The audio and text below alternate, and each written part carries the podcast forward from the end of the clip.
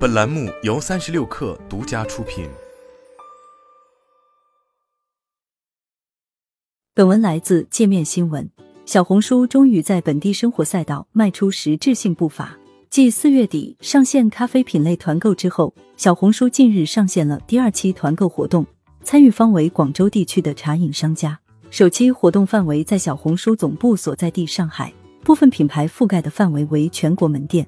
据活动页面显示，参与的商家超过二十个，目前仍在持续招募商家。第二期则有大约十二个品牌参与活动。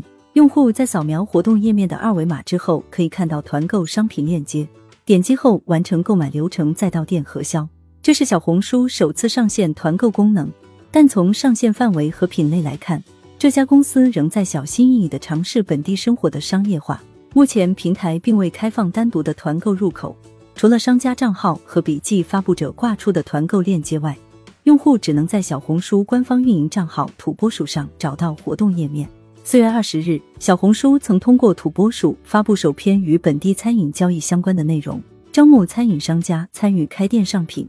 在内容侧，小红书亦招募博主参与本地餐饮探店。四月二十八日，小红书官宣首期美食团购计划及上图所示的飞屋环游记。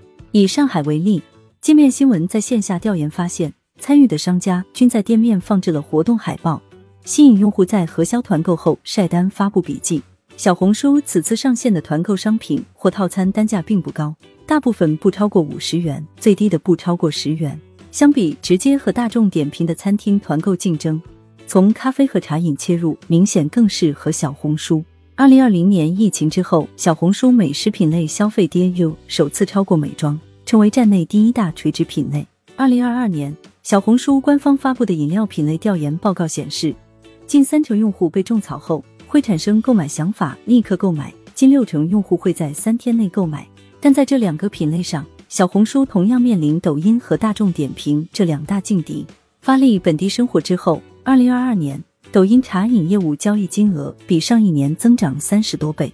据界面新闻观察，参与小红书活动的部分商家已经在抖音或大众点评上线了团购，商品组合不一，但商家们在后两者已经试水良久。另外，小红书的团购交易体系尚在搭建之中，链接页面上不能看到销量等数据。相比缓慢试水的本地生活消费，小红书在旅游民宿交易上的落地步伐更快。二零二零年，露营、民宿等户外出行内容在小红书上快速增长，旅游出行类笔记发布量比二零一九年增长超百分之九十。与之同步的是，民宿预订在小红书上形成交易闭环。界面新闻曾报道，小红书上民宿预订的成绩单不错，客单价也较高，但缺乏传统欧的平台那样的成熟机制。在本地生活团购上，小红书也面临同样的问题。实际上，这次团购并非小红书首次入局本地生活。二零一九年，小红书上线门店 POI 详情展示功能，笔记内容发布者可以在笔记中嵌入门店链接，但其一直没有找到带来实质交易收入的入场方式。一位知情人士透露，小红书也曾希望对标大众点评的榜单，推出给商家打分排名的产品，但最终没有做成。一位行业人士向界面新闻分析称。建立榜单产品的 C 端框架不难，但核心是围绕商家做铺设，这和小红书围绕用户内容和场景做产品的逻辑不一样。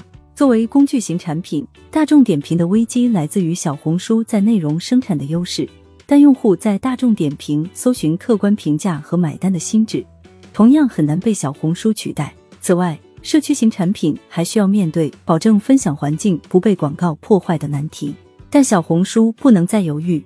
今年，小红书成立独立部门，大力投入直播电商，在首页增加大量直播内容曝光。近期，平台也全面开放笔记带货，在商业化上可谓奋起直追。